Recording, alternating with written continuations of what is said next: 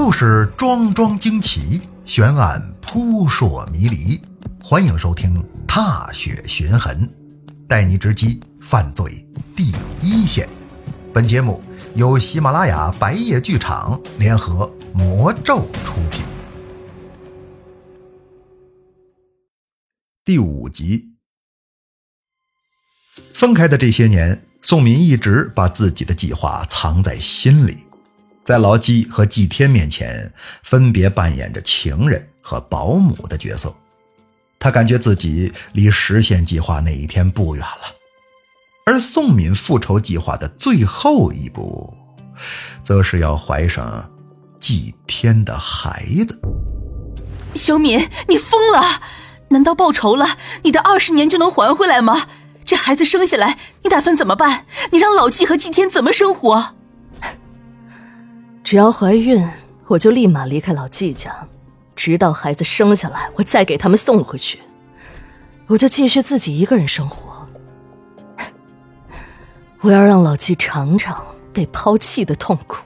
那大不了你就给老季生个孩子，然后抛下不管，这就够报复老季当年的抛弃了。不够，我的孩子夭折了，他在我生产的时候抛弃我，我一辈子没有结婚。他对我造成的伤害，不仅仅是抛弃，不足以弥补。只有和他们父子同时发生关系，而且给他的儿子生孩子，这才够我发泄这积攒了二十年的仇恨。老纪他是要面子的人，只有这种丑事儿，才能让他后半辈子都活在痛苦中，翻不了身儿。二十年前。他毁掉了我的幸福，二十年后，我要从内到外粉碎他的尊严。但宋敏复仇的怒火不止烧到了老纪，还波及到了老纪的儿子纪天。到复仇计划的最后一步时，一切都已经超出了宋敏的掌控。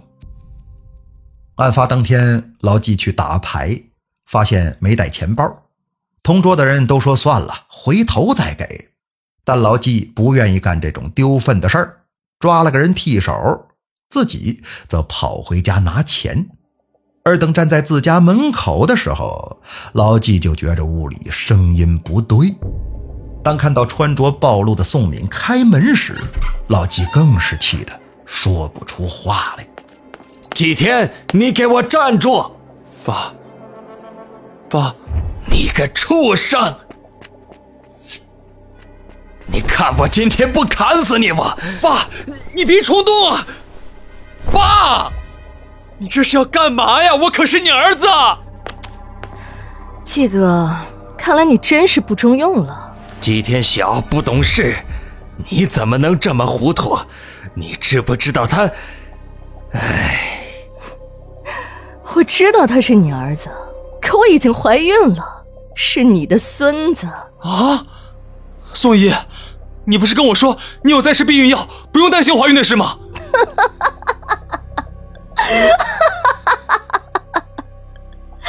傻小子，我那都是骗你的。你很快就要当爹了，怎么打击太大了，站都站不稳了？老子二十年前对不起你，今天再给你一根手指。哼！来，小天，感受一下你的种。你放手！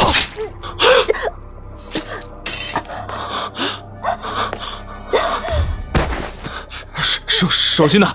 我我手机呢？打打打幺二零，对，赶紧打幺二零。我是对不起你。当年是我混蛋，可你做的这叫什么事儿啊？爸，我没找到手机，我我们开车带宋姨去医院吧，开车带她去。你什么都不知道，你俩被我堵在床上，我用菜刀把你赶跑了，其他的你什么都不知道，记住没？那那宋宋姨怎么办？你别管了，快走，先找个地方躲躲。一周后去四季之家，我会在那里等你。行。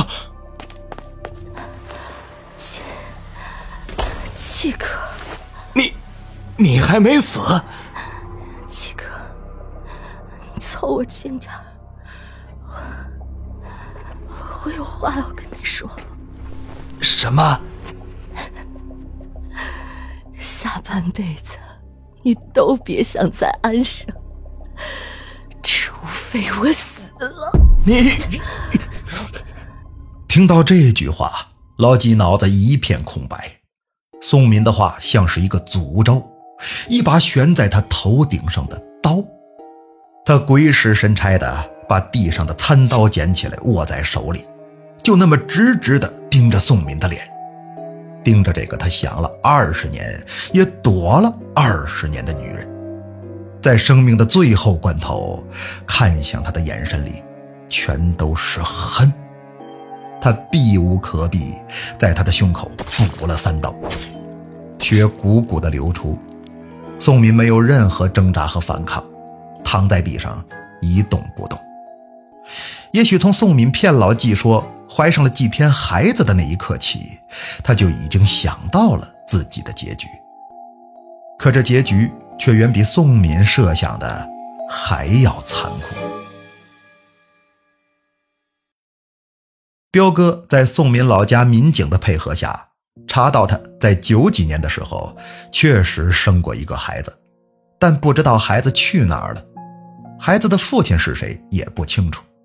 宋敏在老家的户口上没有儿子，但这个没有留下一丁点记录的孩子，却真实的存在着，而且还长大成人了。只是他再也等不到母子相认的那一天。也等不到属于他的光明未来了。老纪后来娶的女人，就是宋敏去闹事儿时撞上的那个。他们勾搭在一起时，正是宋敏开始怀孕的时候。刘神隐看了下祭天的户口，年龄是十九岁，登记时间比实际时间晚了一年多，也就是说，祭天的实际年龄是二十岁左右。而宋敏今年三十九，生孩子的时候不到二十，他俩之间不多不少，整隔了二十年。这不是巧合，而是一笔老纪永远还不上的债。宋敏的孩子并没有夭折，被老纪家里人抱走后一直在养，到老纪娶了新欢之后，才给祭天上了户口，然后举家迁徙到了外省。没有人知道宋敏的存在，祭天顺理成章的成了老纪和那个新欢的孩子。直到警方的一纸 DNA 报告，祭天和宋敏是母子关系的秘密才被彻底揭开。自始至终，老纪都没有告诉宋敏，祭天就是他们的儿子，那个当年被抱走的宋敏生的孩子。宋敏也从没跟老纪问起过他们的儿子，或许是一直认为孩子已经夭折，不愿再一次回想起自己最痛苦的那段日子。孩子至于他，不再是活下去的希冀，而是复仇的动力。于是，宋敏的复仇没有在中途停止，直到怨恨和愤怒越积越深，最后报应在了他们的。亲生孩子身上，知人现场的时候，老纪悔恨地跪在地上，说了一句：“对不起。”这句道歉，宋敏等了二十年都没有等来，最后用一场惨烈的复仇和自己的生命换来了。刘神隐有很长一段时间都琢磨不透。老纪那句对不起，是因为当年抛弃宋敏，骗走了他的儿子，还是因为他杀了宋敏才说的？上一次老纪跪在宋敏面前说对不起的时候，宋敏还大着肚子，不停的和老纪闹，挨个去骂老纪的朋友，不准老纪再混社会。老纪受不了，居然对宋敏拳打脚踢，直到宋敏喘不上气，老纪才停手。他看到宋敏都已经动不了了，两只手还拼命护着肚子，追悔莫及，伸手去扶宋敏，却怎么也掰不动他护着孩子的那双手。你要是敢伤了我的孩子，我一定要了你的命！对不起，都是我糊涂，我不该打你，我以后一定会好好对你和肚子里的孩子。你怎么保证？啊！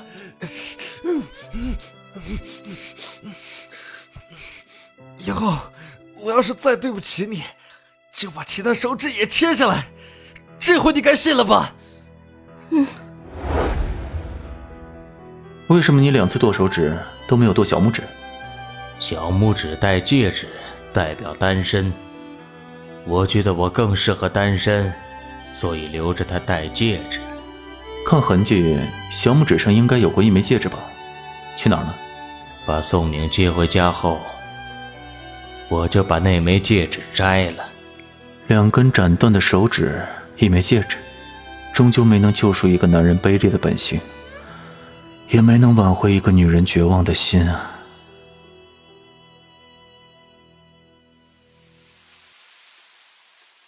几年后，刘神隐又一次见到了王大爷。还是在那一片但已经是后来新盖起来的小区了。王大爷还拄着拐棍刘神隐像当年那样给他点了一根烟。哦，小伙子，我记得你，嘿嘿，真是年少有为呀！哟，大爷，您记性还挺好的。是啊，他们都说我记性好。我还记得你来这里是因为老纪的事儿。哎呀，老纪这个人可挺不错的，有人送他好酒好烟了，他都会分我一点现在我家里头还有他送的泸州老窖呢。只可惜哟，我现在不能喝酒了，家里管得严呐。那您还记得当年他家的保姆宋敏吗？啊那怎么能不记得呢？那也是个好人呐，上下楼碰见总会帮我拎点东西。哎，当年老纪要娶那个保姆的，后面怎么就闹成这样了？大爷，你怎么知道的？你知道当年为啥没第一时间搬家吗？为啥？当年这片要拆迁，很多人签完补偿协议就搬走。但是老季却一直没搬家，一有时间呢，他就会去南方看房子，准备等拆迁款下来呀，就举家搬去南边。有天呢，他挺高兴的，应该是这些事情都办得差不多妥了。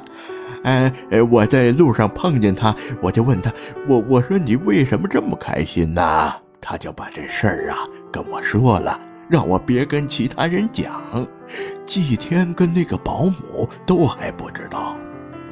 另外，他还说了句奇怪的话。什么奇怪的话？呃，有点想不起来了。呃，他说了啥来着？哦，对了，他说，反正不管怎么样，现在一家人算是团聚了。一切都可以从长计议，一切都来得及。等到了那儿，我就和宋敏结婚，欠他二十年的情，到还的时候了。案子的真相远比刘神隐看到的更残酷。宋敏等了二十年的一句道歉，差一点儿就能听到，那份道歉已经在老纪的心里了。但刘神隐觉得。即便那句道歉说出口，这一家三口可能也无法再迎来圆满的结局了。说到底，无论初衷是什么，他们三个都已经迷失在了自己无法掌控的欲望中了。